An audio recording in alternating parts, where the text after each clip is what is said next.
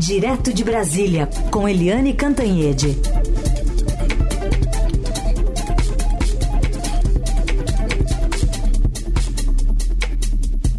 Oi, Eliane, bom dia. Bom dia, Heisen, Carolina, ouvintes. Oi, Eliane, bom dia, bem-vinda.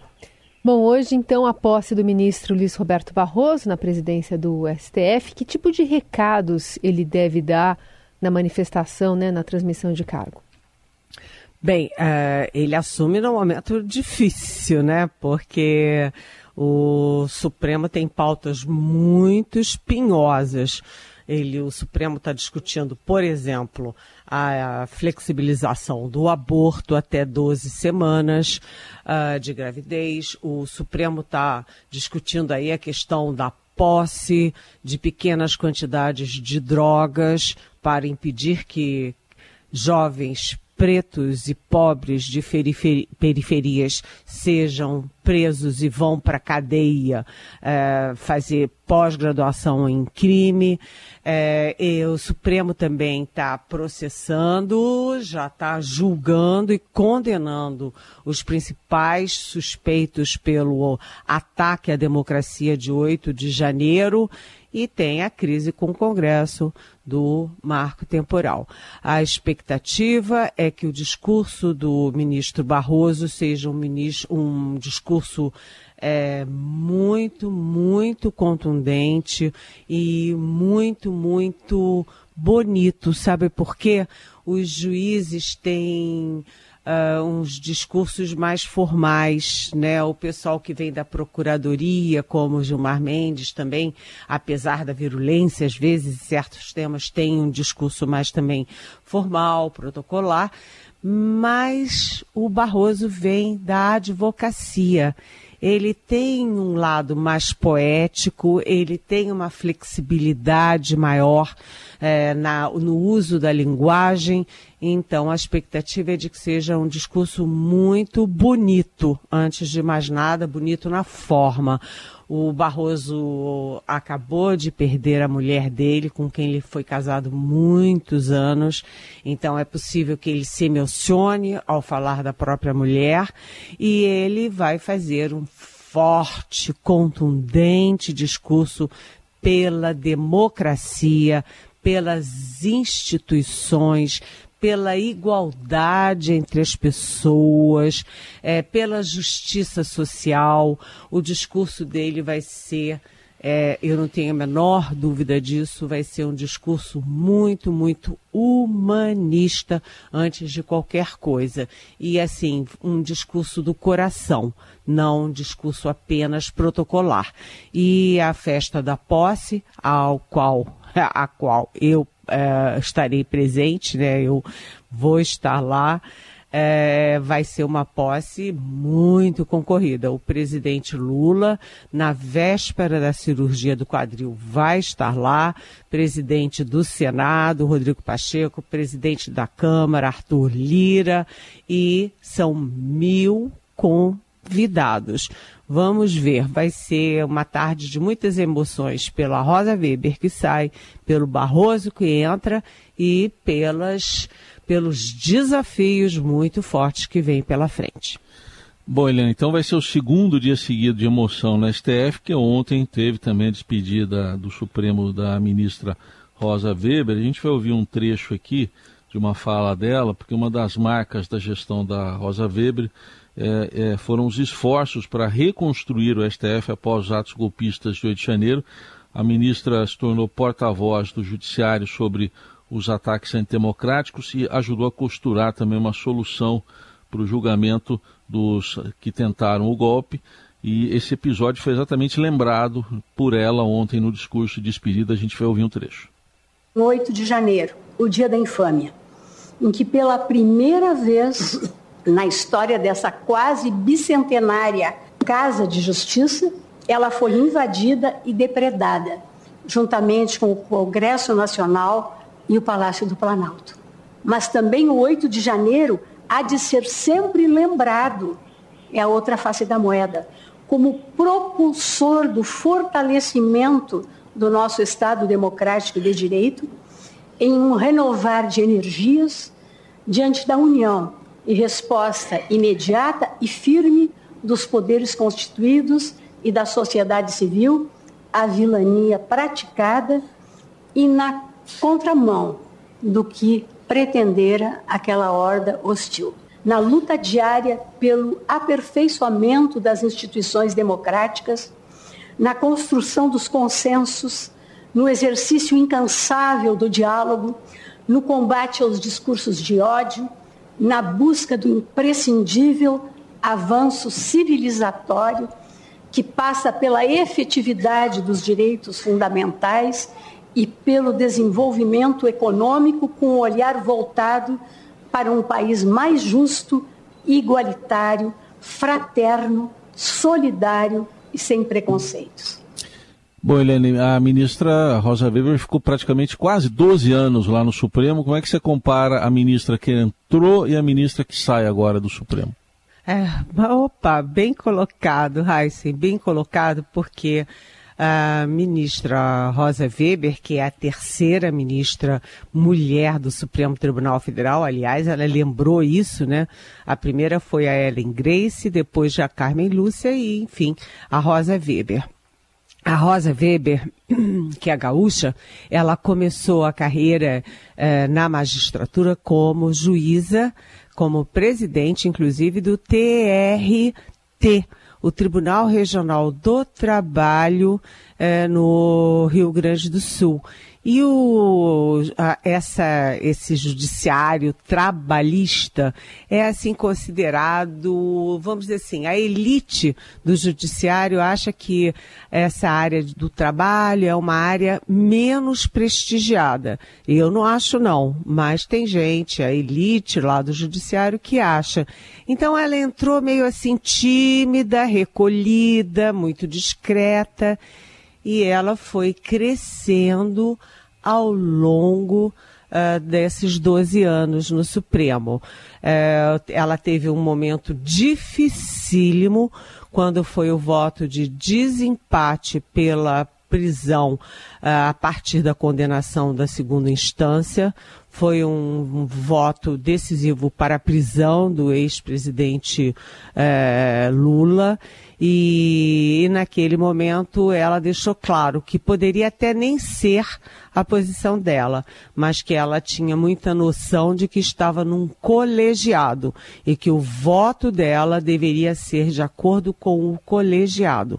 Foi um momento muito difícil, com muitos holofotes sobre a discreta Rosa Weber ela deixa um, um senão é, nessa passagem dela, porque apesar de mãe de jornalista, ela tem um único filho que é jornalista, a Rosa Weber nunca deu uma entrevista para órgão nenhum.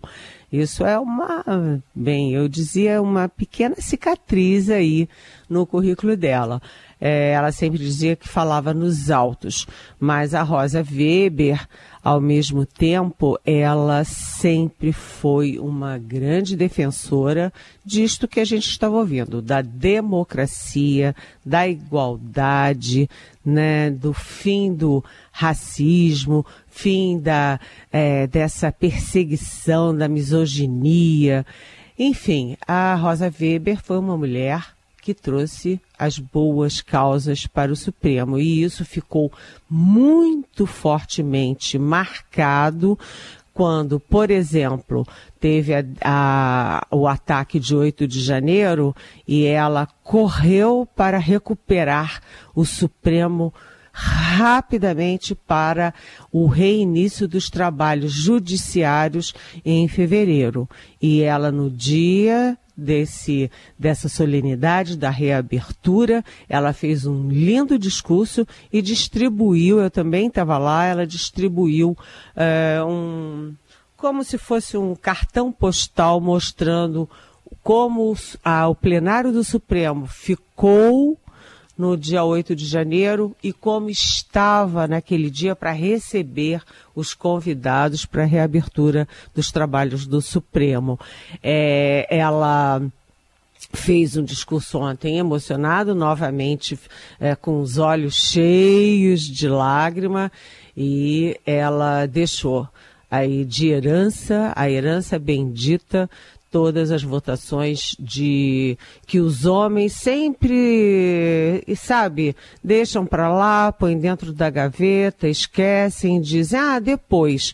Ela trouxe à tona a votação do aborto, a votação das drogas, ela trouxe também a questão do marco temporal, da votação e da condenação aí desse povo que andou quebrando Palácio do Planalto, é, Supremo Tribunal Federal e Congresso Nacional.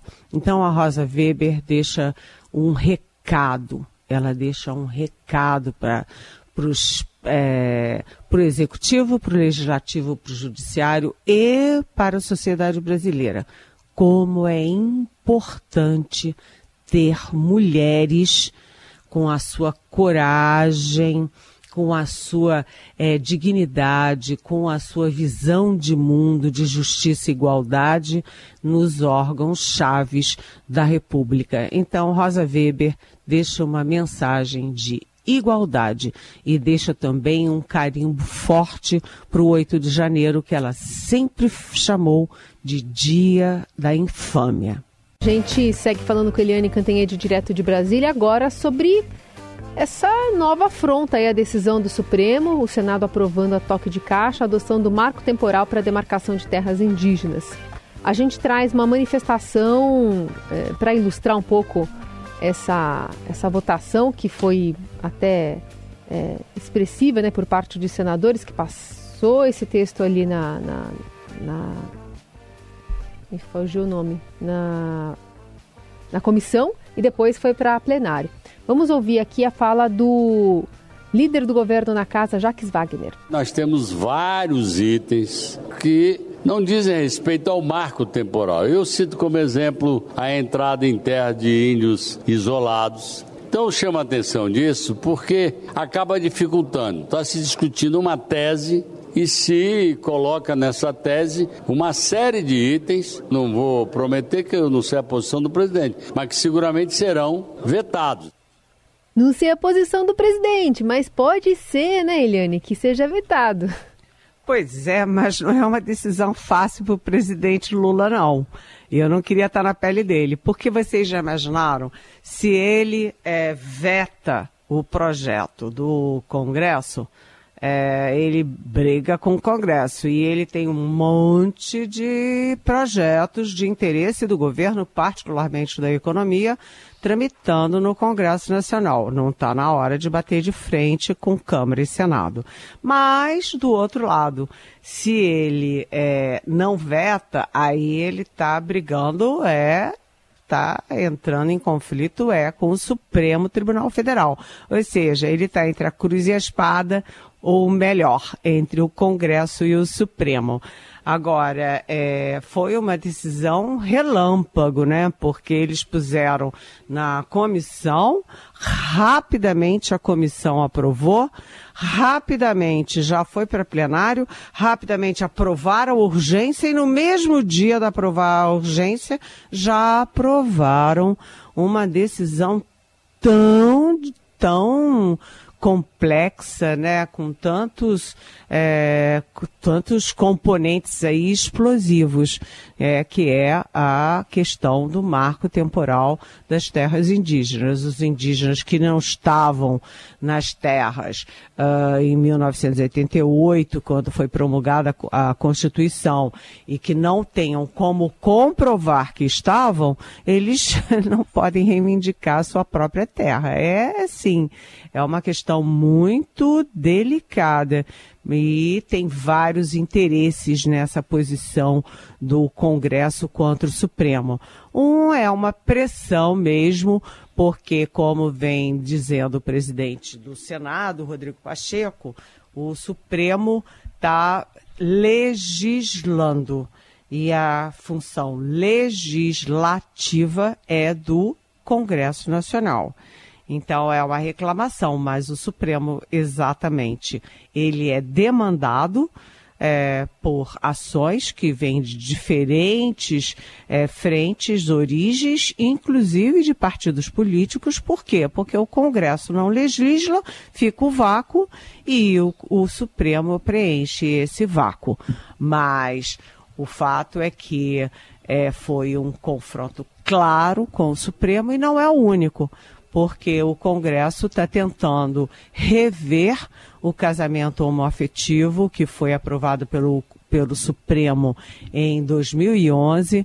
O Congresso também está sendo contra a liberação do porte de pequenas eh, quantidades de maconha e o Congresso está se armando aí para reagir caso o Supremo leve adiante a votação do aborto até 12 semanas, eh, sem que a, a autora do aborto seja presa, seja sujeita à prisão.